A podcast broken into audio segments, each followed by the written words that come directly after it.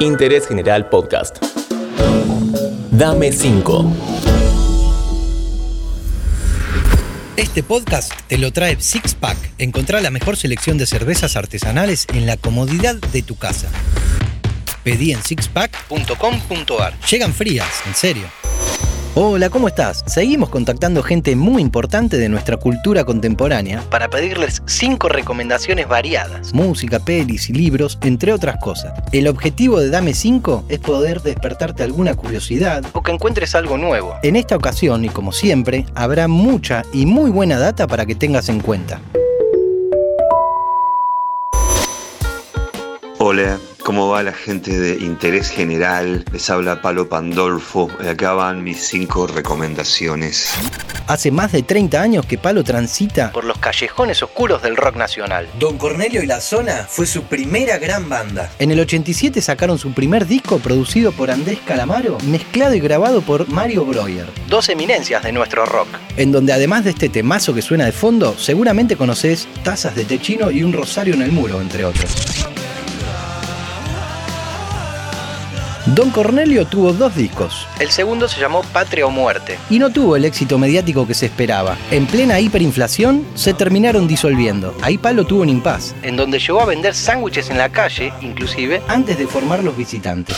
En esta banda dejó un poco atrás el post-punk y algo dark que venía con Don Cornelio, como para meterse en diversos ritmos musicales, más ligados al folclore, ritmos latinos e incluso el tango, con el que ha tenido varios acercamientos a lo largo de su carrera como grabar Sur con Ernesto Bafa, quien perteneció a la orquesta de Aníbal Troilo, o más en la actualidad tener distintos proyectos con la orquesta típica Fernández Fierro.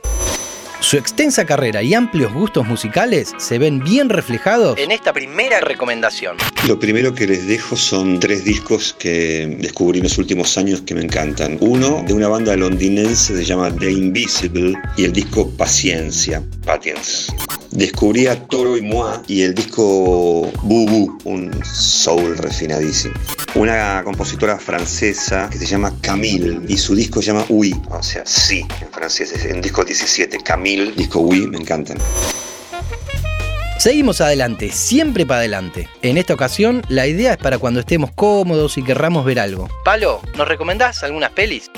Pensé en dos, Mulholland Drive, película de la década del 2000, de David Lynch, Amarcord, de Federico Fellini, principio de los 70 que es como una ópera de la vida y, bueno, del amor. Ya que estamos con el tema pantalla, ¿sos de mirar series? Una serie que descubrí eh, en este encierro es um, Sherlock, serie inglesa basada en el cuento de Sherlock Holmes. Se llama simplemente Sherlock y es, genial, divertida y alucinante. Está filmada increíble. Y Twin Peaks, la vuelta de Twin Peaks 25 años después, de David Lynch. Roberto Pandolfo está muy ligado a la literatura, se nota mucho en sus letras, en sus poesías, incluso llegó a tener el mote de poeta maldito. ¿Nos recomendás dos libros imprescindibles, Palo? Bueno, un libro que todos deberíamos leer es El Gábalo o El anarquista coronado de Antonín Artaud. Y también me interesa el diario argentino de Witold Gombrowicz.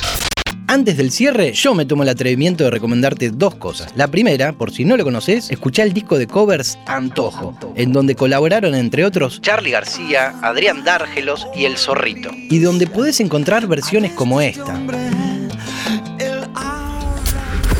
Mi otro consejo es que si vas a pedirte una cerveza, hacelo en sixpack.com.ar, donde tenés la mayor variedad de cervezas artesanales. Y ya que estamos en lo gastronómico, ¿cómo te llevas con la cocina, Palo? Amo cocinar y tengo un amplio espectro de comida criolla, familiar, casera, desde el pastel de papa, tremendos pucheros, con todo lo que tiene, tiene el puchero, como por ejemplo las verduras servidas con papa, batata, zapallo, zanahoria, con apio, cebolla, que tenga espinaca, ajo y todo lo que quieras poner. Por último, como una especie de bonus track, le pedí a Palo que dé un consejo a quien quiera componer. Fíjate qué lindo lo que dice y de quién se acordó. Algo que escuché hace muchos años de Fito Páez, para componer hay que vivir, digamos, o sea, que la canción salga de la vida, de lo que uno está viviendo, eso me parece un ideal. Bien, un gusto haber estado en Interés General, les mando un abrazo enorme a todos, Palo Pandolfo, hasta la próxima, gracias. Interés General Podcast. Encontrarnos en Spotify, en Instagram y en interésgeneral.com.ar.